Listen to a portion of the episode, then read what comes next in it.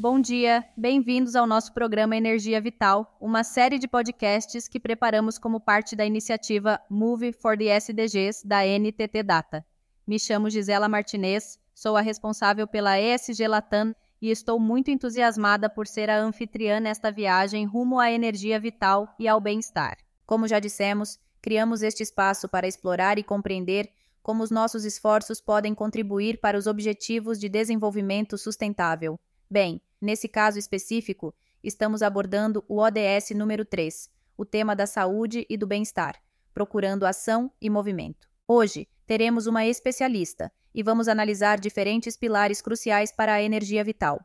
Através desses diálogos, estamos cobrindo cada um dos nossos agentes de mudança, como a energia, a saúde mental, a hidratação, o sono, o movimento e tudo o que nos inspira a ter uma melhor saúde e bem-estar. Sem mais delongas, Hoje vamos começar com o episódio chamado Saúde Mental, Autoconsciência e Empatia. E como o nome indica, vamos aprofundar um pouco a mente saudável. Esse músculo que temos na cabeça e que nos permite tomar decisões e as ações que fazemos é o que vamos abordar hoje. Temos a companhia de Johanna Yenezeu, da Sanamente, uma excelente psicóloga. Muito obrigado, Johanna, por estar aqui hoje. É um verdadeiro prazer para mim e para nós ter você conosco e por ter aceitado o nosso convite. Nos conte um pouco sobre a razão pela qual é essencial abordar a saúde mental e a autoconsciência como componentes cruciais da energia vital e do bem-estar. Olá, Gisela. Hoje em dia, abordar a saúde mental não é apenas importante, mas uma necessidade vital. Definitivamente, falar sobre saúde mental, autoconhecimento e inteligência emocional é essencial para vivermos uma vida plena, uma vida tranquila, uma vida projetada para podermos realizar os nossos sonhos, os nossos objetivos. E todos estes elementos, especialmente a saúde mental e o autoconhecimento, nos ajudam na nossa capacidade de navegar pelo mundo e de enfrentar os desafios com que nos deparamos atualmente. Além disso, é importante dizer que a saúde mental não é apenas a ausência de doença, de uma perturbação mental, como a depressão, a ansiedade, as perturbações alimentares, etc., mas que a saúde mental implica a capacidade de lidar com o estresse, de administrar os pensamentos negativos, aqueles pensamentos automáticos que surgem na nossa mente associados à derrota, ao conflito, ao inconformismo. Além disso, com o bom gerenciamento das emoções, tendo força mental e força emocional, podemos ter um cérebro robusto e seremos capazes de enfrentar qualquer desafio na nossa vida. Uma boa saúde mental nos permite reagir de forma adequada e resiliente a diferentes adversidades. Também favorece a construção e a manutenção de relações interpessoais saudáveis, o que, por sua vez, enriquece a nossa qualidade de vida e a nossa interação com o meio ambiente. Além disso, Gisela, o autoconhecimento nos permite perceber quais são os nossos pontos fortes, os nossos pontos fracos, quais são as nossas motivações, quais são os pensamentos que estão paralisando os meus sonhos, a concretização dos meus objetivos, quais são as feridas emocionais que existem, talvez da infância, com as quais não lidei, situações que não consegui curar, que não consegui perdoar e que estão definitivamente bloqueando os meus pensamentos positivos, as minhas emoções positivas e, portanto, não estou conseguindo ser feliz. Esta compreensão nos permite tomar decisões sábias, decisões bem informadas, alinhadas com os nossos objetivos, com os nossos desejos, com os nossos sonhos a nível pessoal e profissional. E dessa forma, a nossa energia vital será projetada da melhor forma e teremos bem-estar. Autoconhecimento significa nos conhecer melhor, reconhecendo esses estados emocionais. Repito, essas feridas, esses bloqueios, essas maneiras pelas quais o meu cérebro, infelizmente, me leva a me auto-sabotar, a me bloquear, a me paralisar, a ser uma pessoa talvez conflituosa nas minhas relações de trabalho, nas minhas relações com o meu parceiro, a gerir estilos parentais inadequados com os nossos filhos. Assim, ao nos conhecermos melhor, estaremos muito bem equipados para identificar e procurar ajuda quando precisarmos dela, quando todos estes desafios surgirem. Além disso, investir no nosso eu mental e promover este autoconhecimento nos ajuda a investir na nossa individualidade, contribuindo também para o nosso ambiente de trabalho. A nossa comunidade pode ser mais inclusiva, mais solidária e mais produtiva. Além disso, uma boa saúde mental e um profundo autoconhecimento aumentam a criatividade e a inovação. Sabemos que estes são elementos importantes e essenciais para continuarmos a prosperar na nossa área de trabalho e na nossa comunidade. Sim, claro, é muito mais profundo do que pensamos, ultrapassa a mera questão de estar doente. É preciso finalmente ter essa autoconsciência, esse autoconhecimento para vermos para onde estamos indo, o caminho que se quer seguir, e isso é muito profundo. Johanna, como é que podemos saber ou quais são os sinais para saber se eu tenho de fato uma boa saúde mental? Gisela, a saúde mental que implica a saúde da nossa forma de pensar, o nosso estilo de pensamento, é gerir pensamentos calmos e positivos, e implica também a nossa saúde emocional, que se torna uma pedra angular para a forma como vamos conduzir a nossa vida, como vamos navegar no dia a dia. No caso dos digital lovers, tem um impacto direto na fluidez da sua criatividade, na sua capacidade de entrar naquele estado de fluxo desejado em que as ideias fluem livremente. É importante frisar que o mundo digital muda rapidamente. Se nós vivenciarmos isso desde que as crianças já estão imersas na tecnologia, os jovens, os adultos, e vemos como esse mundo está mudando e, portanto, pode gerar às vezes situações de estresse, de ansiedade, se não soubermos geri-lo. Portanto, a boa gestão ou não destes meios digitais, do mundo digital, afeta a nossa mente de uma forma que gera estados negativos, sintomas fisiológicos graves de ansiedade, de depressão, mesmo não só de estresse, mas se nós soubermos fazer, se nós tivermos uma mente calma, uma mente focada, uma mente coerente entre aquilo que eu acredito, penso, sinto e faço, eu vou conseguir enfrentar qualquer desafio, principalmente na parte criativa, na parte técnica, com uma energia renovada e com um, foco claro, ou seja, vou ter o meu foco naquilo que tenho que fazer, naquilo que é importante, e vou fazê-lo como uma coisa essencial, que é a motivação, não só num ambiente que muitas vezes exige adaptabilidade, uma boa saúde mental e emocional fomenta a resiliência, essa capacidade de ultrapassar qualquer desafio, permitindo assim que os digital lovers se adaptem a novas situações e continuem a inovar sem se sentirem sobrecarregados. A colaboração, a comunicação são extremamente vitais no mundo digital. A saúde mental e emocional também otimiza e facilita a interação social eficaz, ou seja, teremos relações estáveis, relações saudáveis relações positivas, que, por sua vez, enriquecerão todo o processo criativo e também a qualidade de vida no seu ambiente pessoal, de casal, familiar e, claro, no ambiente de trabalho. Quando uma pessoa se sente satisfeita com o que faz, se sente realizada, por isso vamos nos concentrar nos digital lovers que estão melhor posicionados, porque se tivermos saúde mental e emocional, estaremos no topo e assim vamos ter aquela energia vibrante, aquela atitude positiva que é necessária no nosso trabalho e na nossa vida. A longo prazo, esse autoconhecimento, esse crescimento pessoal contínuo se tornam aspectos essenciais que promovem a saúde mental. Permite também que os digital lovers compreendam os seus pontos fortes e fracos e, ao fazer essa análise, ao procurar esse equilíbrio, teremos experiências muito significativas e muito positivas no campo de trabalho. Resumindo, cultivar e manter uma boa saúde mental e emocional é, sem dúvida, o melhor investimento em qualidade de vida, na capacidade de continuar a inovar, de crescer neste domínio digital excitante e dinâmico. Portanto, é essencial manter esta energia diária, esta qualidade de vida, manter a mente focada no positivo as emoções reguladas, tendendo também para a felicidade, tendendo para a satisfação. Desta forma, conseguiremos manter a paixão, a motivação, o entusiasmo pela inovação, pela criatividade no coração de cada um de nós e no coração dos digital lovers, claro.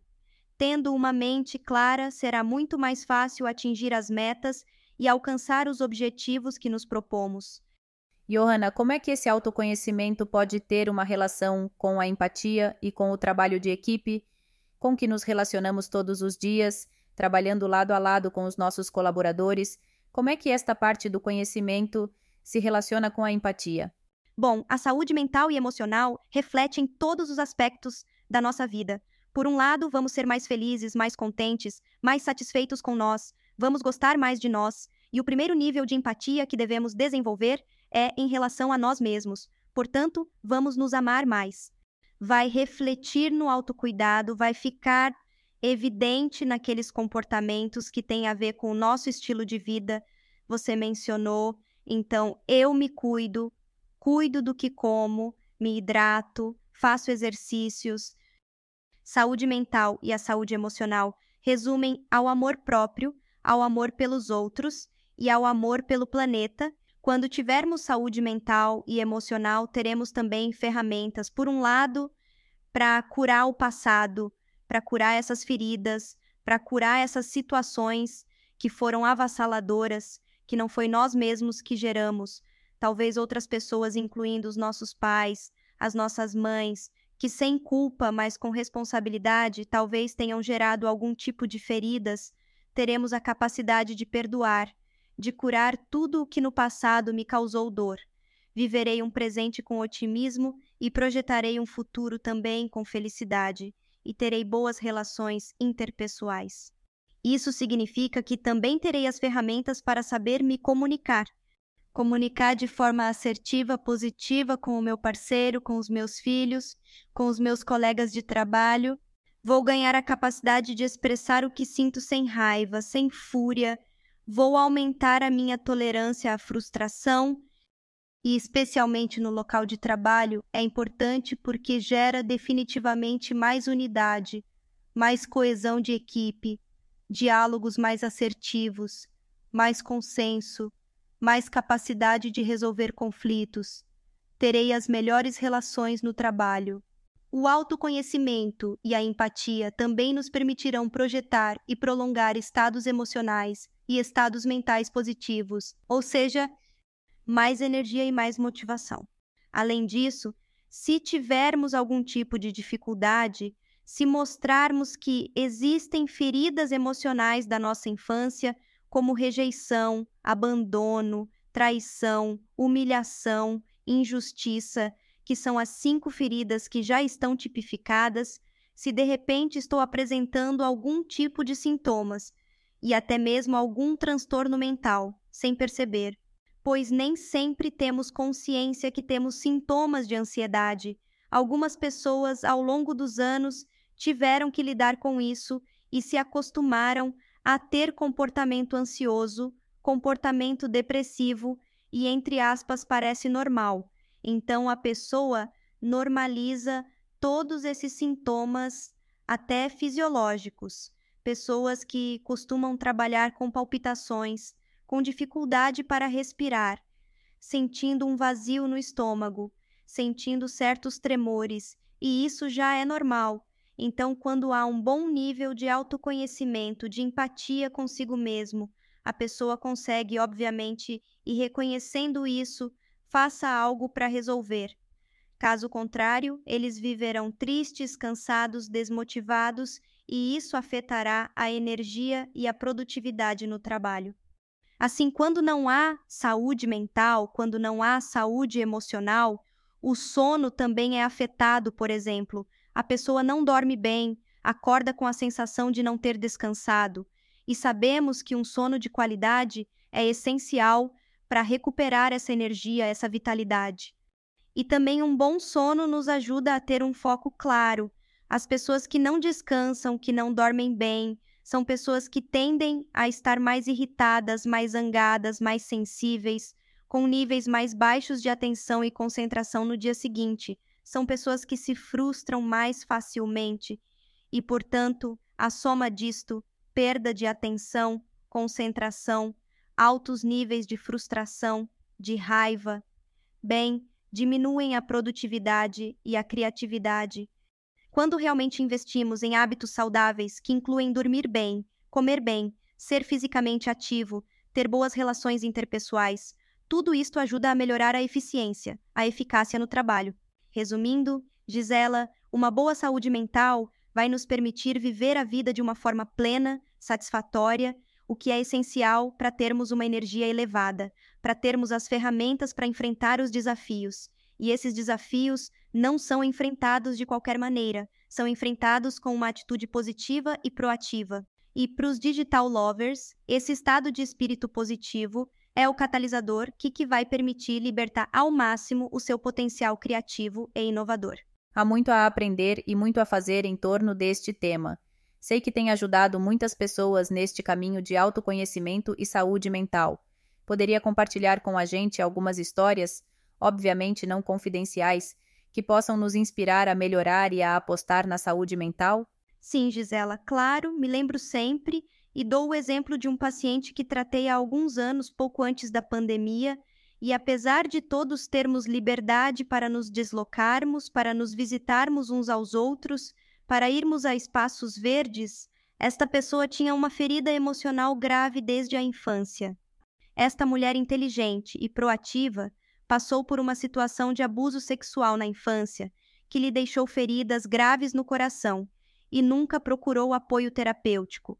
Ninguém a encaminhou para qualquer serviço e, ao longo dos anos, começou a desenvolver sintomas graves de depressão. Ela se acostumou a viver em depressão e, apesar de ter sido avó e de ter tido filhos, ela foi se enclausurando e se fechando cada vez mais. E aquele capital que ela tinha em inteligência, esse capital cognitivo, criativo, tinha levado ela a ser empresária, mas ela não estava aproveitando dos seus êxitos de fato na nossa região ela era uma empresária muito conhecida, com grandes realizações a nível empresarial, a nível econômico, mas nada disso, nenhuma dessas realizações, ela estava desfrutando. Quando ela começou a ter graves problemas de insônia, sérias dificuldades de relacionamento, mesmo com os filhos e os netos, procurou ajuda e, através do processo terapêutico, conseguiu reconhecer que além de ter perdoado o seu agressor, não tinha feito nada para sarar essas feridas. Porque temos que reconhecer, Gisela, que, quando temos feridas, não basta perdoar a quem causou a ferida, mas temos que mostrar, através deste processo de autoconhecimento, quais são as sequelas emocionais, quais são as sequelas, mesmo a nível mental, a nível de trauma e de dor que deixaram na minha vida, quais são as marcas que deixaram. Quando começamos neste processo terapêutico a trabalhar as suas feridas, a curar acompanhados de um processo de neurofeedback, que é um treino cerebral com tecnologia, ela começou a perceber e disse que perdeu muitos anos de vida e por isso agora começou a gerar outras ações. Ela me dizia: Johanna, eu nunca pude ir a um parque com os meus netos porque tenho medo, porque prefiro estar fechada, a minha vida é trabalho, casa, casa, trabalho. E assim, com o decorrer do processo terapêutico e com o passar dos meses, ela começou a sair e depois começou a andar. Foi muito emocionante ver quando ela me enviou imagens, fotografias num parque, se divertindo com seus netos. Começou a viajar, foi à Europa e me disse: Não acredito que perdi tudo isso. Então, com o coração calmo, com a mente calma, depois de ter curado essas feridas, essa mulher de negócios começou a desfrutar das suas conquistas, dos seus sucessos, começou a ter mais tempo com a família, a ter vida social e, já que não tinha amigos, começou a socializar. Aí eu convidei ela para fazer parte de um grupo terapêutico para mulheres e é incrível ver como agora ela consegue abraçar, porque ela não fazia isso antes. Então, todo esse processo ajudou ela a recompor a vida, a estabilizar sua mente e seu coração para desfrutar daqueles sucessos, conquistas que ele teve no trabalho. Agora ela é uma aliada nossa aqui na Sanamente, porque é uma mulher que nos apoia em algumas causas sociais. Por exemplo, agora as mulheres privadas de liberdade que estão na prisão, estamos trabalhando com elas e esta paciente está me ajudando a ajudar outras mulheres Portanto, como é positivo fazer uma análise na nossa vida, mostrar que sintomas fisiológicos estamos apresentando, do que nos estamos nos privando, como estão as nossas relações, quanto estamos a aproveitando da nossa vida como casal, dos nossos filhos, quão bons relacionamentos temos. E se algo não está bem, é necessário procurar ajuda, porque assim viveremos uma vida mais enérgica, mais vital e poderemos projetar nossa vida de uma forma muito positiva e de forma satisfatória. Essa é a experiência, e eu realmente sempre a utilizo quando trabalho com mulheres, porque é uma experiência maravilhosa, onde ela, de uma forma muito criteriosa, muito disciplinada, através do seu processo, começa realmente a viver uma vida com mais energia vital. Que bonito, que inspirador, Johanna. E claro, essa ideia de que, quando ajudamos nós mesmos, somos capazes de ajudar os outros é muito poderosa. Que técnicas ou ferramentas poderia compartilhar com a gente para poder ajudar as pessoas a se conhecerem melhor e a cuidar da saúde mental? Pois bem, hoje temos diferentes técnicas, e além das técnicas psicoterapêuticas tradicionais, surgiram técnicas relacionadas às terapias de terceira geração, que são focadas, por exemplo, em mindfulness, em viver conscientemente, em respirar conscientemente, em viver aqui e agora, em poder se alimentar.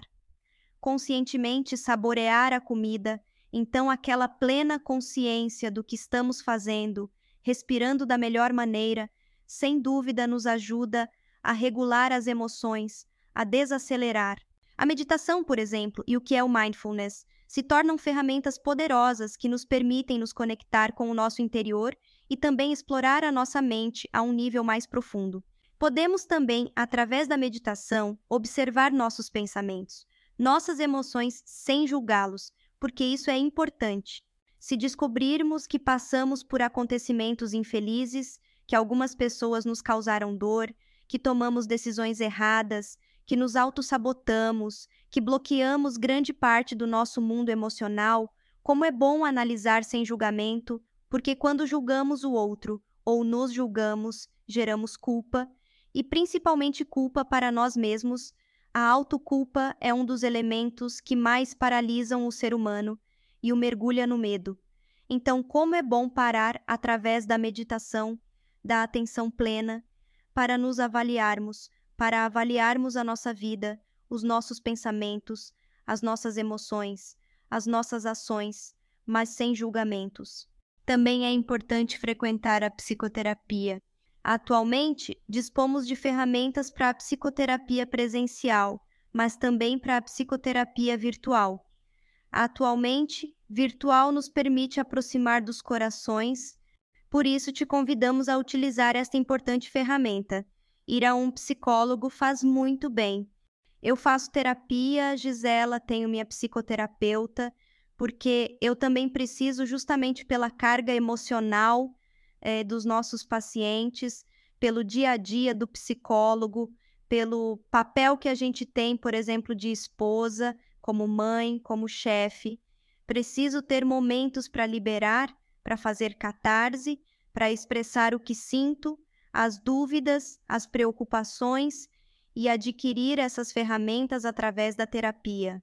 Por exemplo, como controlar as emoções, ferramentas importantes depois do autoconhecimento, o próximo nível, o que é autocontrole, e existem muitas ferramentas de autocontrole que têm a ver com técnicas como reestruturar pensamentos, mostrar quais são essas distorções cognitivas. Normalmente a mente manipula e eu divago aqui pensamentos negativos que são automáticos, que se querem instalar na nossa mente, que os enchem de medos, medo, então eles se tornam distorções negativas. E claro que na terapia é realizado um processo de reestruturação cognitiva. E reestruturando essas cognições, teremos novos pensamentos, emoções melhores, até mesmo todos esses sintomas fisiológicos desaparecem.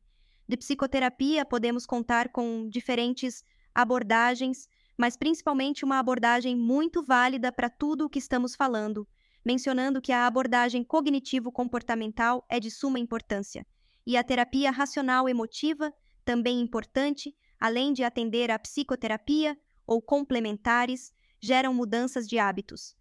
E isso no mesmo processo psicoterapêutico.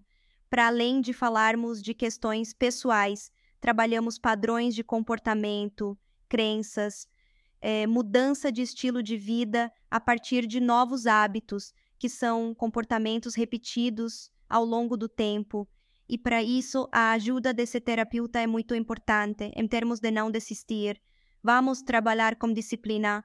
Podemos fazer isso porque aqui, que sei lá, é fundamental, primeiro, é a vontade, e segundo, é a disciplina. Portanto, neste espaço, podemos seguramente apoiar os nossos pacientes a explorar a sua mente, a perceber o que está a acontecer, a gerar novas cognições e novos hábitos. Hoje em dia também se mencionam terapias de terceira geração, como o neurofeedback, o biofeedback. O biofeedback é uma ferramenta de extrema importância hoje para nós da Sanamente, porque mostramos como nossos pacientes respiram, que se chama frequência respiratória ressonante, que é a respiração ideal que permite à pessoa equilibrar o simpático e o parasimpático, ou seja, todos esses sintomas de angústia, cortisol, adrenalina, respiração rápida, que são gerados pelo sistema simpático, podem ser interrompidos com o parasimpático através da respiração e do biofeedback.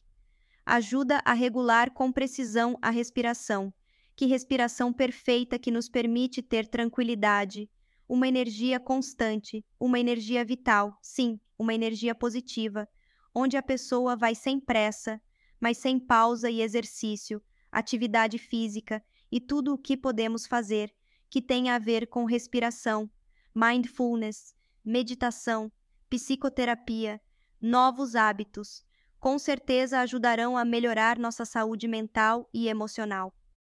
Este é um tema muito interessante. Adoro ele.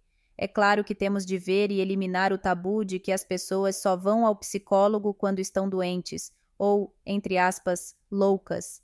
Por outras palavras, ir a um psicólogo deve ser como ir ao ginásio. É um caminho contínuo de autoconhecimento, de autocontrole, como você diz, de gerar hábitos saudáveis, sustentáveis, de trabalhar essa vontade, essa disciplina. E acredito que chega um ponto em que, como você mencionou na história inspiradora, você pode compartilhar mais plenamente com toda a comunidade e com o ambiente que o rodeia. Então, vou resumir um pouco o que você está dizendo. Para os nossos digital lovers, uma sugestão seria procurar esses espaços de mindfulness, de meditação, procurar essas psicoterapias, sejam presenciais ou virtuais, já que a tecnologia abriu muito as portas para nós, e também usar essas terapias de nova geração como bio e neurofeedback e trabalhar com essa frequência respiratória. Bem, nós realmente convidamos você a começar a tomar essas ações porque é super importante manter esse equilíbrio. E bem, Johanna, só para resumir e por último, vamos desafiar nossos digital lovers. O que podemos sugerir a eles para tomarem essa atitude? Bom, existe um desafio que deveria ser para a vida e que é aprender a desacelerar. Para conseguir isso, precisamos viver cada dia de cada vez. Só um dia nos pertence, só um dia é nosso. Que importante é aprender a viver um dia de cada vez. Isso não significa que não possamos planejar a nossa vida, mas devemos viver um dia como se fosse o último, mas ao mesmo tempo nos projetar como se fôssemos viver mais de 100 anos. Como vencemos o desafio? Ter uma agenda do dia, uma agenda onde a gente é a prioridade, ter um horário para levantar com calma. E quando a gente levanta, é importante. E parte do desafio é agradecer. Antes de levantar, tenha motivos para agradecer hoje porque quero agradecer, porque, Gisela, é comprovado que a gratidão gera uma configuração muito positiva no cérebro, estruturas neuronais relacionadas à gratificação, felicidade, empatia são ativadas e neurônios espelhos são ativados, que são os neurônios da empatia, E hoje foi demonstrado que as pessoas empáticas vivem mais. Parte do desafio é ter tempo para respirar várias vezes devagar e profundamente, reservar um tempo para se alimentar bem, um bom café da manhã, comer muitas frutas, se hidratar bem, comer vegetais, cereais e de forma consciente. Além disso, parte do desafio é dizer sempre algo positivo a alguém, mesmo que seja uma pessoa durante o dia. Elogiar o meu parceiro, parabenizar, agradecer, realçar a sua criatividade, agradecer por estar presente, por fazer parte da minha equipe. Outro convite é para fazer atividade física. A atividade física libera todos os hormônios relacionados ao estresse, o cortisol, regula todas essas substâncias bioquímicas e neurotransmissores, e está comprovado que produz neurotransmissores associados ao bom humor. É, um outro desafio também é ir à psicoterapia. Procurar ajuda terapêutica não nos fragiliza, nos torna fortes, porque isso mostra que estamos cuidando de nós, das nossas emoções, da nossa saúde mental, Andar descalço é ótimo, 10 minutos por dia. Caminhar embaixo da campina. A areia ajuda a liberar é, energia estática, que hoje, justamente pelo uso da tecnologia, dos aparelhos, porque é abundante, também é outro desafio a qualquer hora do dia. Então, bem, eu acho que já existem vários desafios da Gisela. Vamos convidar você a fazê-los. E resumindo, ir devagar, aproveitar cada momento, agradecer, trabalhar em equipe, manter bons relacionamentos e ir ao psicólogo para se curar o coração, cure a alma. Adorei, Johanna. E assim, seguindo o seu conselho, muito, muito obrigada por compartilhar toda essa informação valiosa com a gente hoje. Nós, os Digital Lovers, estamos muito gratos e entusiasmados por começar a pôr em prática todos esses conselhos. Assim, no âmbito da nossa iniciativa Move for the SDGs, incentivamos os nossos Digital Lovers a explorar e a cultivar a saúde mental e a sua autoconsciência que são componentes cruciais para manter uma energia vital sustentável e promover o bem-estar holístico. E assim, caros ouvintes, muito obrigado pelo seu tempo, obrigado por nos ouvirem. Esperamos que isso ajude vocês realmente, ajude a remover os tabus do assunto e que os encoraje a cuidar da saúde mental, lembrando que é como ir à academia, mas para o nosso cérebro.